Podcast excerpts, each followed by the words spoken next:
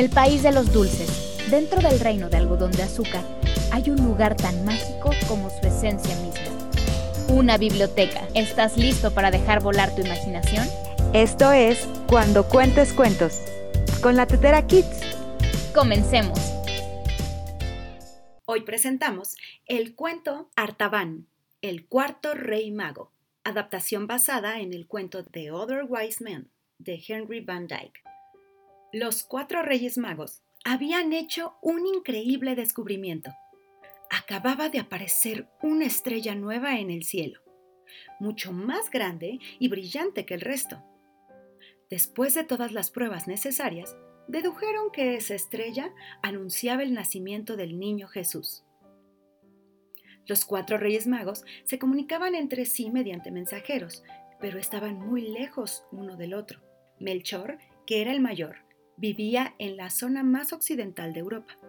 Gaspar procedía de Asia. Baltasar, el más joven, de un país africano, y Artaban de Persia. Los cuatro acordaron encontrarse junto a un monumento con forma de pirámide que había en Borsipa, antigua Mesopotamia. Así que hicieron los cálculos para llegar al mismo tiempo a ese punto. Gaspar y Baltasar tuvieron que salir unos días antes, después Melchor y por último Artaban, que en principio estaba más cerca y tardaría menos. Todos llevaban un regalo. Melchor llevaba oro, Gaspar incienso y Baltasar mirra.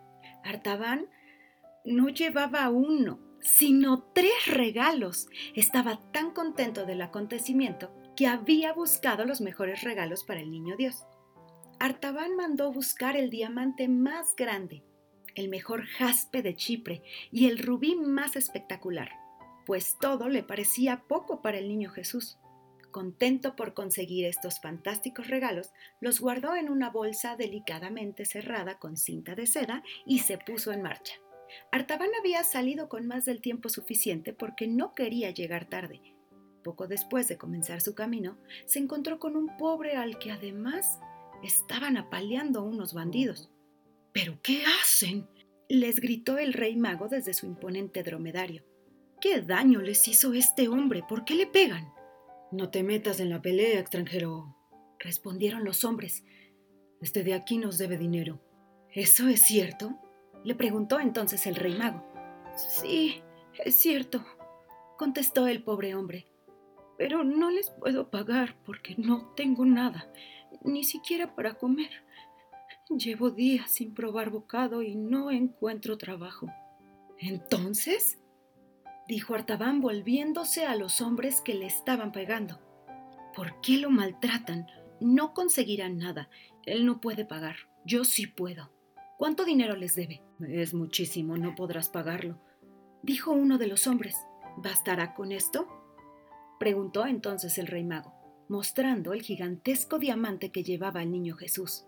Los hombres se quedaron petrificados ante el brillo de aquella piedra. Por supuesto que sí, es suficiente. Dijeron casi a la vez los hombres, pero debe quedarse con nosotros hasta que alguien nos demuestre que el diamante es verdadero. Si es falso, mataremos a este hombre. Me quedaré lo que haga falta. No pienso dejar a este pobre hombre en sus manos, contestó él. Los hombres tardaron dos días en encontrar a una persona capaz de asegurar el valor del diamante. Artaban esperó paciente hasta entonces y continuó su camino hacia el punto de encuentro. Cuando el rey mago de Persia llegó al punto de encuentro, ya no había nadie. Sus compañeros o no habían llegado o habían partido sin él. Esperó dos días y al ver que no llegaba nadie, decidió partir.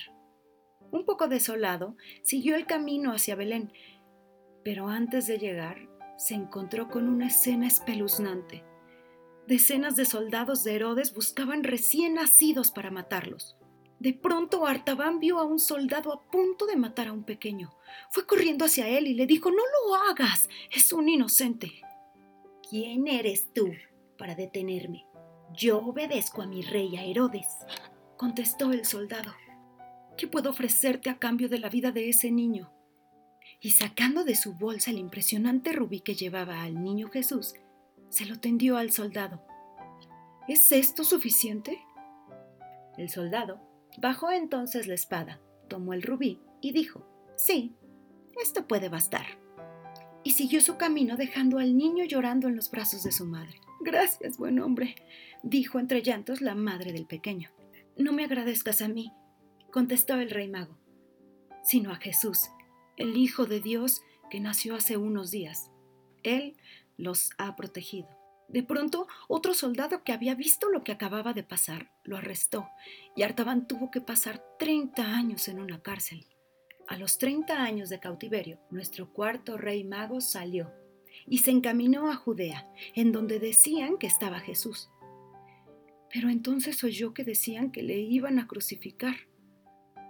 Artaban aceleró la marcha, pero se encontró por el camino a un padre que estaba a punto de subastar a su hija para pagar unas deudas. No lo hagas, dijo el cuarto rey mago al hombre. Es tu hija, no puedes hacer eso. ¿Y tú quién te crees para decirme lo que puedo o no puedo hacer? Tengo muchas deudas y es la única forma de librarme de ellas. ¿Cuánto necesitas? ¿Bastará con esto? Y entonces le mostró el jade que llevaba para Jesús. Es jade, claro que sirve. Artaban consiguió la libertad de la muchacha, pero no llegó a tiempo para conocer a Jesús. Justo cuando llegó, acababa de morir. Hace tres días que murió, le contó una mujer que pasaba por allí. Y de pronto el suelo se abrió Comenzaron a desmoronarse algunas casas y una figura apareció frente al cuarto rey mago. Era Jesús. Artaban te estaba esperando. Le dijo Jesús al rey mago. ¿Cómo sabes quién soy? ¿Me conoces? preguntó asombrado. Sé quién eres. Sé lo que has hecho y estoy muy orgulloso de ti. Le dijo Jesús. Me has ayudado mucho.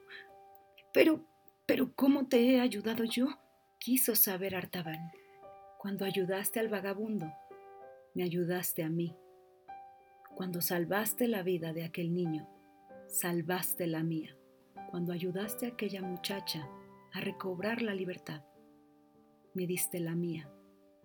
Artaban, ven conmigo, porque tienes un lugar reservado junto a mí en el reino de los cielos. Artaban sonrió y le dio la mano a Jesús. Esa fue la última vez que lo vieron. Fin. Yo soy Beatriz Amezcua y con este bello cuento cerramos nuestra primera temporada de Cuando Cuentes Cuentos con la Tetera Kids.